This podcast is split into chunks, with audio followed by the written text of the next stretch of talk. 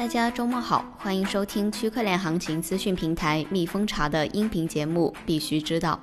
本周我们继续来回顾一下过去一周内圈内几件比较引起大家关注的事情。这周呢，还是挑了三件事儿。一是大家都知道的比特币突破一万美元的行情，我们将来一起看一下这一次上涨的背后可能有哪些因素在推动。第二件呢，我们就承接了上一期，继续来看一下比特大陆斗争剧的最新情况。那么第三件呢，我们就会来一起看一下最近在风口浪尖的 USDT 到底发生了什么事情。下面是今天的详细内容。首先，我们来看一下比特币。比特币再次突破了一万美元，到底为啥呢？比特币经过数周的波动与上升，终于在周五再次突破了一万美元。这意味着万元大关的阻力位已经暂告段落。下面是造成这一个上涨原因的一些集合：一、比特币减半迫在眉睫。比特币反弹背后最显著的催化剂是比特币减半即将到来。大概三天后，每个区块奖励的比特币数量将从十二点五枚减少到六点二五枚，这将会导致比特币的通胀率下降百分之五十。而众多流量数据表明，比特币减半正在推动投资者使用加密货币。谷歌趋势数据上周显示，全球对比特币减半搜索词的兴趣最近呈现了抛物线型的增长，同时对购买比特币一词的兴趣也增加了。二，比特币再次受到华尔街巨头的关注。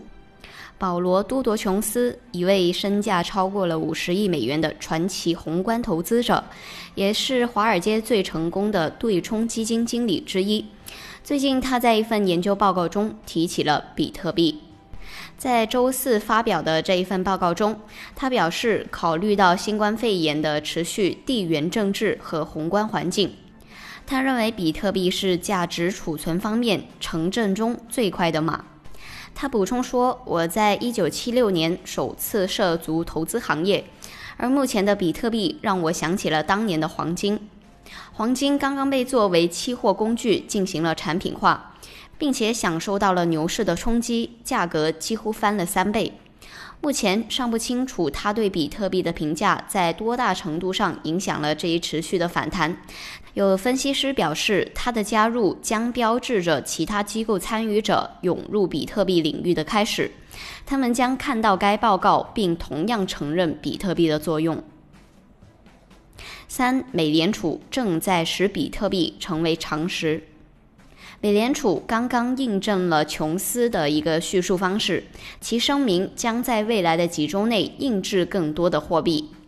美联储主席鲍威尔表示，为应对持续的危机，美联储将继续致力于低利率，使得公司的资本便利以及其他流动性注入。分析师表示，这将有助于提振比特币，因为其货币基础的通货膨胀率正在下降，同时印刷的法定货币比以往任何时候都要多。下面我们来看一下比特大陆斗争剧的最新情况。五月八日，根据财经网链上财经的报道，上午十一点左右，在北京市海淀区政务服务中心二楼。北京比特大陆科技有限公司的营业执照被一群不明身份的大汉从工商行政人员中抢走。这份营业执照的法人为詹克团。目前，詹克团方已经向辖区派出所报警。当天下午的三点钟，比特大陆发出官方声明称，詹克团的任何行为他们都不会承认。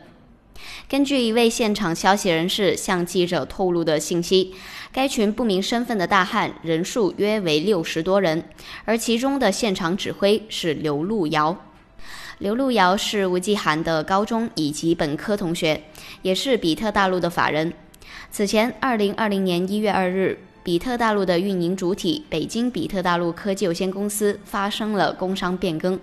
比特大陆联合创始人吴继涵卸任法定代表人，由刘路遥接任。显然，这一次的变更不影响吴继涵对比特大陆的控制。不过，北京市海淀区已经在二零二零年四月二十八日下达了复议决定书，撤销了刘路遥的比特大陆法定代表人的身份。二零幺四年，比特大陆因为比特币狂跌受到质疑，后来危机被化解。二零幺五年到二零幺七年，比特大陆一路高歌，营收从一点三七亿美元增至二十五点一八亿美元。年复合增长率为百分之三百二十八点二。按照詹克团接受采访时的说法，比特大陆二零幺七年营收约为二十七亿美元，超越展讯，成为仅次于海思的大陆第二大 IC 设计公司。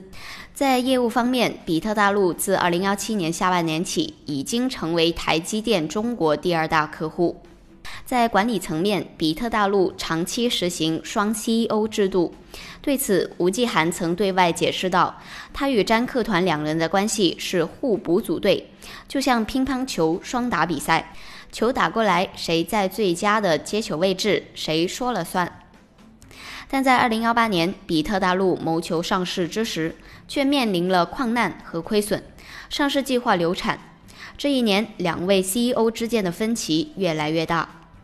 二零幺九年三月，比特大陆发布了一封内部信。这一封内部信中，除了宣布上市失败的消息，比特大陆也宣布了公司的重大人事变动，王海超担任 CEO。与此同时，作为比特大陆的两位创始人，詹克团继续担任公司董事长，吴继涵继续担任公司董事。当时的说法是，两位创始人不忘初心，同舟共济。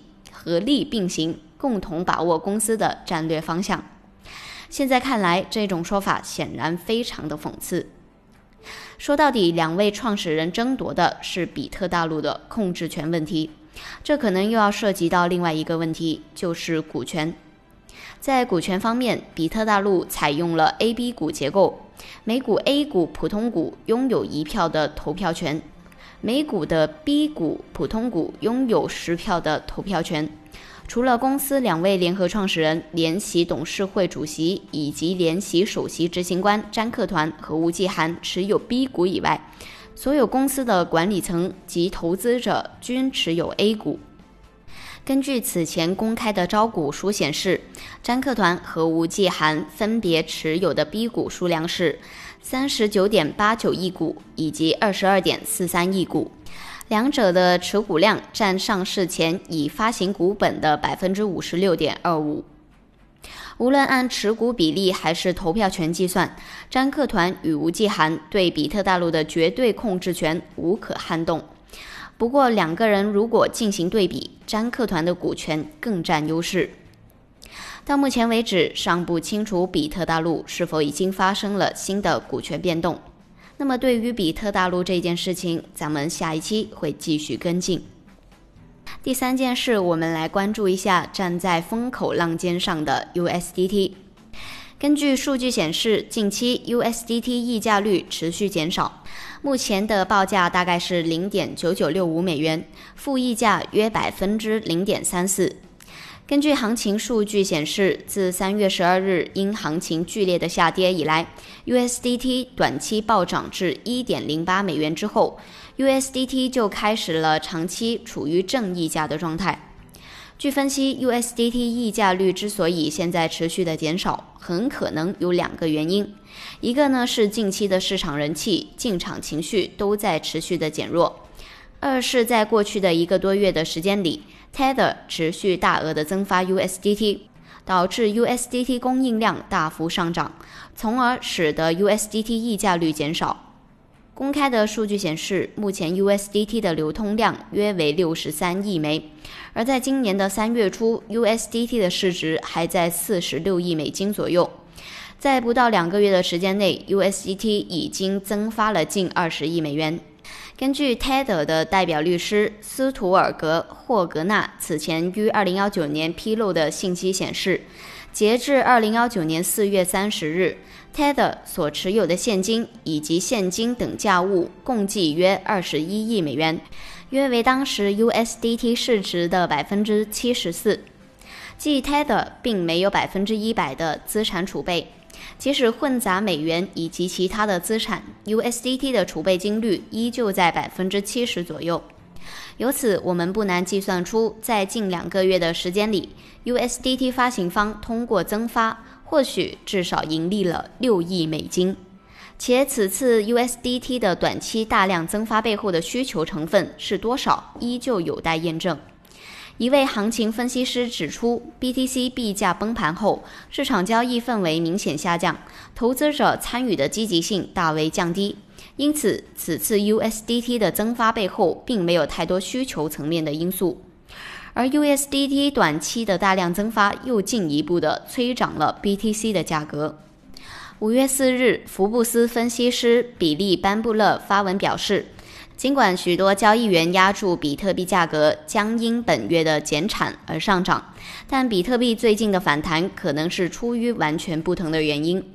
就在比特币本周上涨百分之二十前不久，币安曾收到了一笔大额 USDT 转账，价格略高于五千万美元。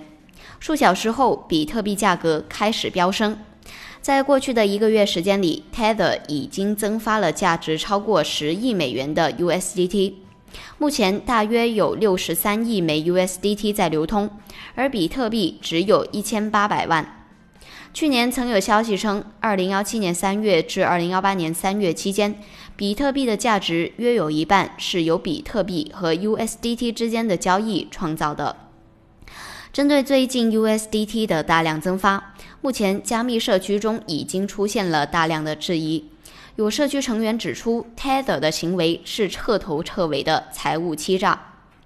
据了解，目前 USDT 的最大用户群来自人民币用户。使用人民币购买 USDT 的人群约占 USDT 总用户的百分之十八点零四。以上呢就是热点消息的详细内容。最后，我们来看一下大 V 怎么看行情。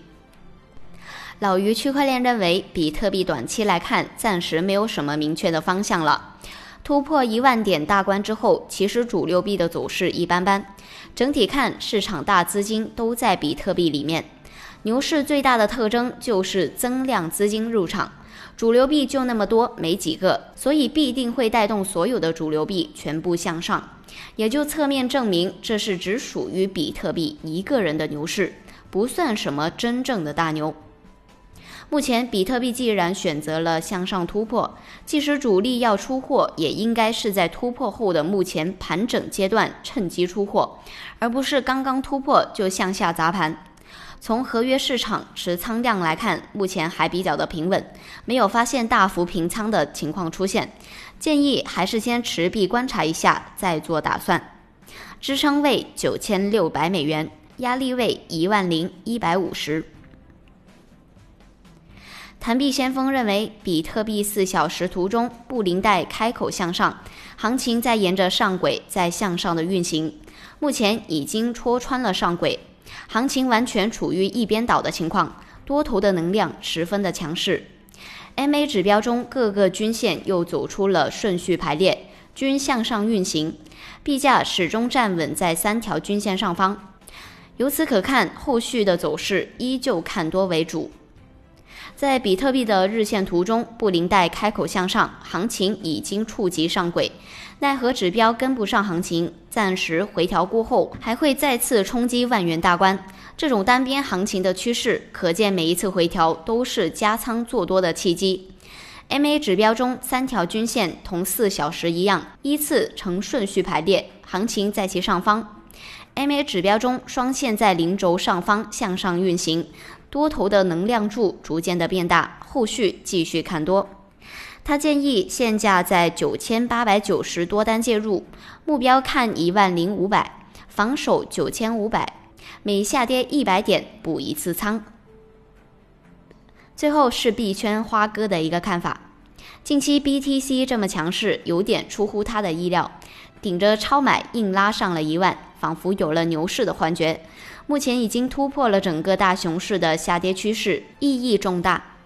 BTC 十二号就要减产，减产前不好跌了。这波行情基本是 BTC 的独舞，主流币基本没怎么涨。如果大家不敢追涨比特币，可以去考虑埋伏主流币。预计主流币后续会补涨一波。操作上继续持币，把移动止盈位设置到九千五百左右，压力位一万零二百，支撑位九千五百。以上就是今天的全部内容，我们下周再见。